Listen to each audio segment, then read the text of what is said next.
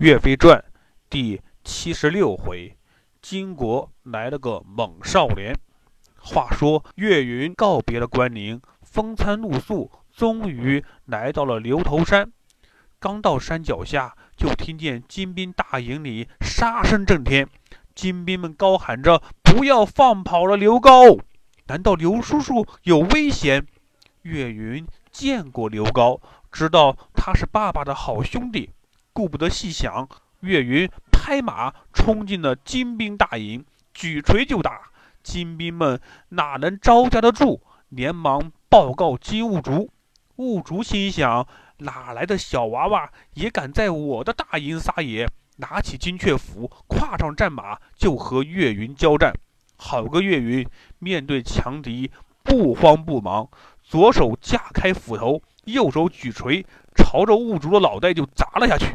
五竹看到银锤来打，慌忙往后一撤，那银锤贴着五竹的鼻尖扫了下去，在他的大肚皮上一刮，五竹疼得眼泪都快流出来了，赶紧往旁边跑去。岳云也不追赶，只是朝着里面杀。往里走了一段，看到一个人正在被金兵团团围住，奋力厮杀，那不正是刘高吗？刘高这时已经杀昏了头，朝着岳云唰的一剪就打了过来。岳云连忙招架住，说：“刘叔叔，是我呀，我是岳云呐。”这时刘高才看清楚，说：“哎呀，岳云侄子呀，你怎么来了？”两人一同杀出金兵大营，回到山上，看到岳元帅，岳飞问：“孩子。”你怎么不在家好好读书，跑这里来了？岳云把金兵前来捉拿家人被自己打退的事情告诉了岳飞，又把与关宁结拜的事情也说了。岳飞夸奖了岳云，说：“既然已经来了，就跟随我一起打金兵吧。”第二天，岳飞就交给了岳云重要的任务，下山去联络金门镇副总兵。里应外合打退金兵，岳云没想到这么快就有任务了，高高兴兴地答应了，从金兵大营杀出，往金门方向去了。再说山下的金兵大营，这两天被岳云杀进杀出，都害怕了。所有人都知道岳飞的儿子岳云勇猛无比，是个厉害的家伙。金兀术别提有多烦恼了。没想到岳飞那边又增添了一员猛将，金兀术正在烦恼，忽然有士兵禀报：“报囊主，二殿下完颜金蛋子来了。”兀术一听大喜，这金蛋子是谁呀？是大太子章邯的第二个儿子。别看他现在才十六岁，可长得人高马大，力大无穷。使一对冰铁锤，是金国的第一猛将。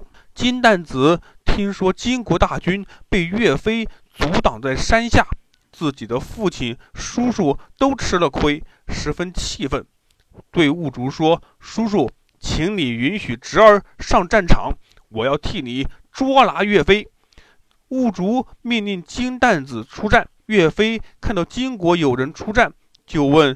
金兵又来挑衅，谁敢出战？刘高站了出来，我愿意去。岳飞吩咐刘高要小心应对。刘高拍马下山，一看对面的金蛋子，虽然身材威武，可是样子又丑又黑，没见过，就问：“嗨，对面的丑八怪，你叫什么名字？”金蛋子最恨别人叫自己丑八怪了。气得哇哇大叫：“住口！你才是丑八怪！我是金国二殿下完颜金蛋子，你吃我一锤吧！”说完就朝刘高打了过来，一连三四锤，把刘高的手臂震得发麻。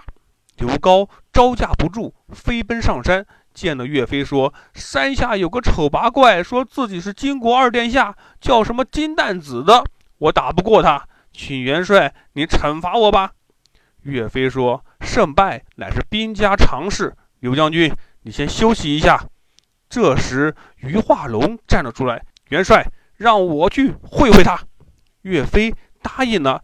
于化龙冲下山来说道：“我乃岳元帅麾下的大将于化龙，让我来教训教训你。”金蛋子说：“不要走，你吃我的大锤吧！”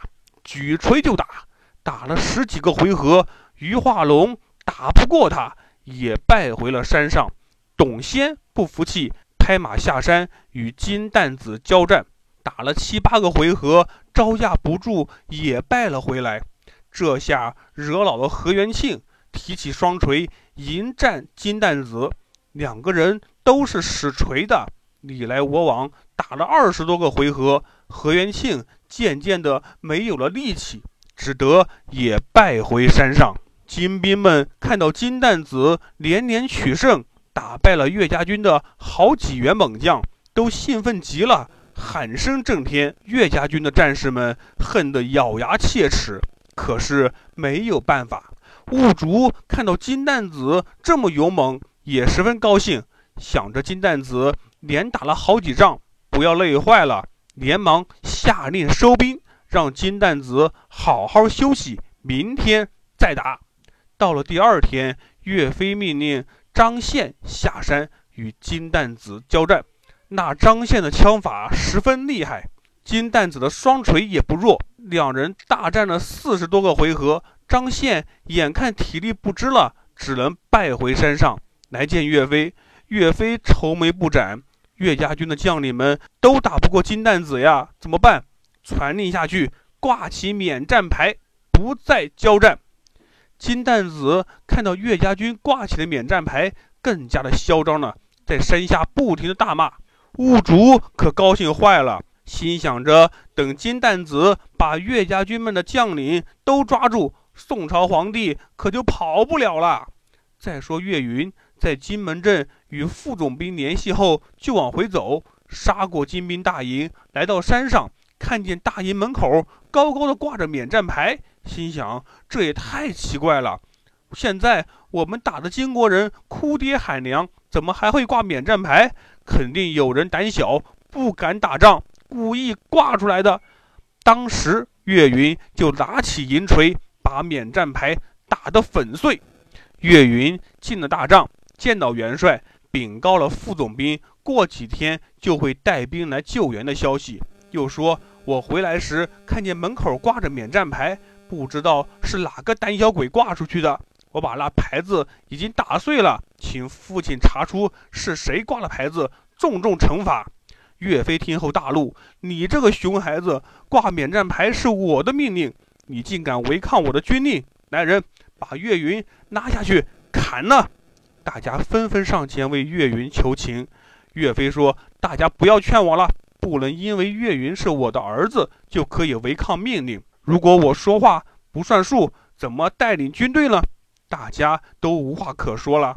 这时有人禀告。金蛋子又在山下叫骂了。刘高说：“元帅呀，咱们挂出免战牌，不就是因为金蛋子太厉害，咱们打不过他吗？”岳云刚从外面回来，他不知道情况，不能怪他。依我看，不如让岳云戴罪立功，和金蛋子交战。如果胜了，就将功折罪；如果败了，再处置他也不迟。大家一起求情，岳飞。觉得有些道理，就同意了。岳云披挂上马，拿起银锤，准备迎战金蛋子。岳云能取得胜利吗？小朋友们，咱们下回再说。